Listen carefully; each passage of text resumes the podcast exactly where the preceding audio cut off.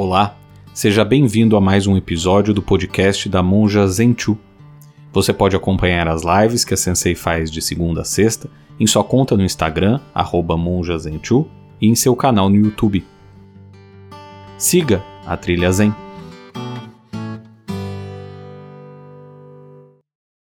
O que eu, vou, eu queria compartilhar com vocês hoje é o seguinte: estava falando com uma pessoa da Sangha e me contava que problemas de família e não sabia como ser útil, essa pessoa como ajudava a família, porque eh, te, tinha seus problemas, sua vida, não podia estar grudada, eh, respirando um ambiente até certo ponto tóxico por causa da dor, da doença, da tristeza, né?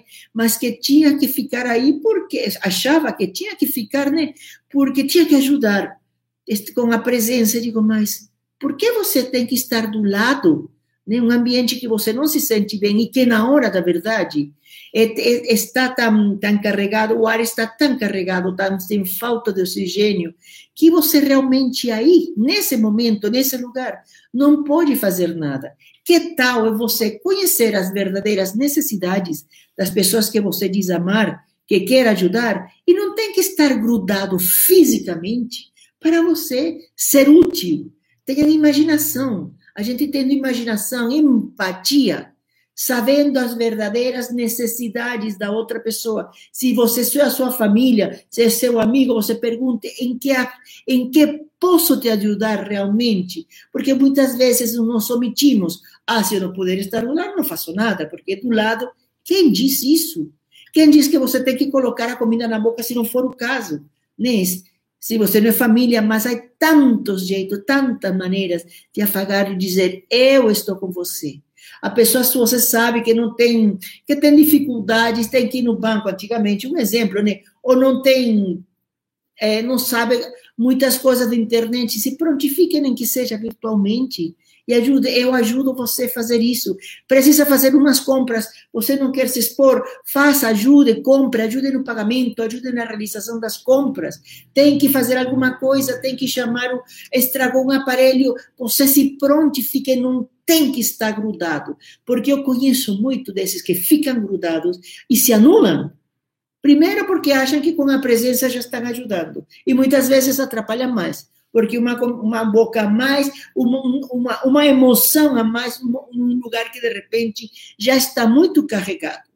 O Buda, a elegância dos Budas é estar presente quando é necessário estar presente, é inclusive estar presente sem, sem estar fisicamente, sem estar aí nesse momento. E isso se pratica nesta vida. Lembram o que eu dizia sempre para vocês? Educação. É o melhor que podemos deixar, o melhor exemplo que você pode deixar para alunos, filhos, netos, amigos e conhecidos. É um jeito também de a gente educar como esse exemplo para essas pessoas, para quando a gente já não estiver presente, nós podemos continuar ajudando. Meu pai, nesse momento, o que faria? Ai, é verdade, entendem o que eu quero dizer. Quando chegar aquela tentação, de pegar um atalho na vida, de cortar um relacionamento porque ai, fiquei cansada. E vem essa voz de um, de um professor, de um pai, da sua mãe, de um irmão que não está aqui, e diz: Filhinha, irmã, tenha cuidado, menos. Por que você não pensa bem? Você lembra, nossa, meu, minha mãe era tão sábia ela teve problemas no relacionamento, teve problemas no trabalho, e ela não, não foi uma covarde, ela enfrentou a vida com muita coragem, e ela te está dando coragem, te está dando um, te está direcionando, está sinalizando um caminho, e ela não está aí. Seu pai já não está aí. A gente procura esses ancestrais, esses exemplos de pessoas que já não estão fisicamente. É nós. Isso a gente tem que começar a treinar em vida. Não seja desses obsessos, essas pessoas que dizem, eu não faço zazen porque estou com uma saudade do presencial. Digo, não seja, não sejam mentirosos. Quando estava presencial, vocês não vinham. Agora a excusa é que se vocês não fizerem presencial, se não estiverem nesta sala maravilhosa, vocês não vão praticar. Que prática fajuta é essa? Né? Shakyamuni Buda, ele tem, ele tem 2.600 anos que não está fisicamente pra, conosco. Se ele tivesse pensado, cogitado sequer queria morrer e que não ia estar fisicamente conosco, não teria feito o que fez. Porque os ensinamentos, a prática, essa doação que a gente faz à vida, em vida, isso transcende tempo e espaço. Temos que ter uma conduta ética responsável hoje, ajudar os outros, ajudar, nos ajudarmos na vida, para que essas pessoas, quando a gente não estiver, tenham um auxílio, uma ferramenta de amorosidade, de exemplo, de trabalho. Pessoas que não temos pais, né? Nesses dias estava falando para para minha mestra, nossa, que eu tenho mais ou menos uma cultura, digamos, aí, aí, né? Isso todo é produto de ser pai que me incentivava, né? Essa, essa pontualidade que eu tenho, essa coisa de respeitar o tempo dos outros. É meu pai que me está, está cuidando desse aspecto em mim. E ele já não está mais aqui. Né? O exemplo, chegar é, é, ansioso, desastrado, ou sujo no lugar, não tomar banho. Imagine! Ou seja, meu pai está aqui e não está fisicamente. Não estou falando em espíritos e não estou zombando. Quem quiser acreditar em espíritos, acredite. A nossa visão é outra. Esses ensinamentos estão em mim, foram passados e eu honro esses ensinamentos.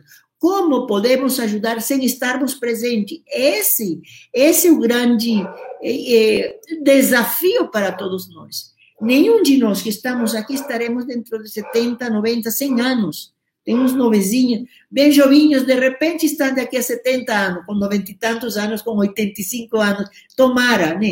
Mas uma grande maioria, daqui a 100 anos, digamos, 150 anos, vamos ser mais generosos, a gente não vai estar aqui. E como eu vou morrer, então, que se dane o mundo, que se dane os outros.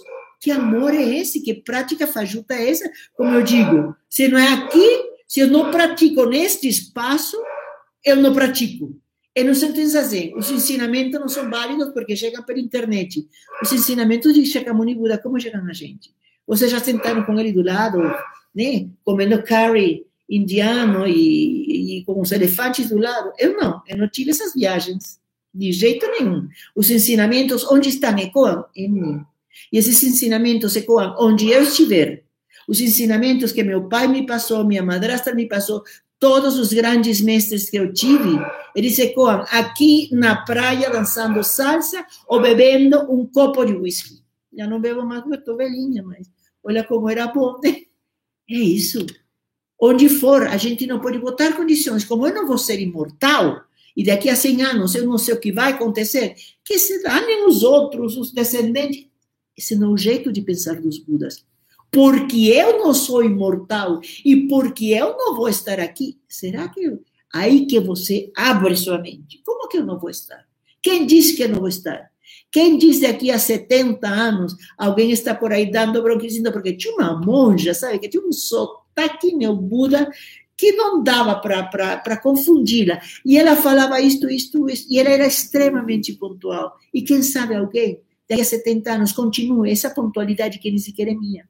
Meu pai me passou, que também não era dele, e assim foi, quem sabe minha bisavó, tá, tá, tá. e vamos para um, um avô, um ancestral meu, Budinha, que foi, era mania, tinha mania de chegar cedo sempre. Nenhum deles está aqui. Meu pai morreu. Meu avô eu sequer conheci. E aqueles ancestrais, ancestrais, muito menos. Mas eles me conduzem em vida, na minha vida, sem eles estarem presentes.